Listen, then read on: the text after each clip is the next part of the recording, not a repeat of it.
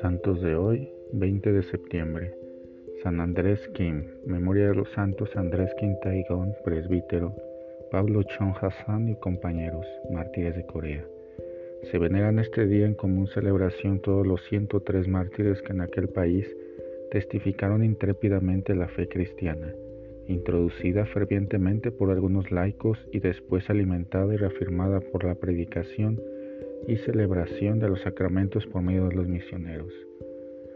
Todos estos atletas de Cristo, tres obispos, ocho presbíteros y los restantes laicos, casados o no, ancianos, jóvenes y niños, unidos en el suplicio, consagraron con su sangre preciosa las primicias de la Iglesia en Corea.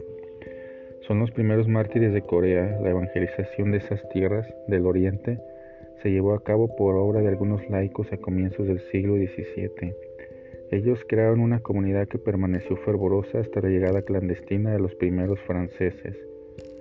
Las noticias referentes a su martirio nos han llegado de testimonios confiables.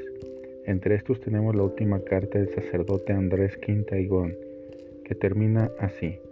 Estando ya cerca de la lucha, yo les ruego que caminen en la fidelidad y, finalmente, luego de entrar en el cielo, nos alegremos juntos.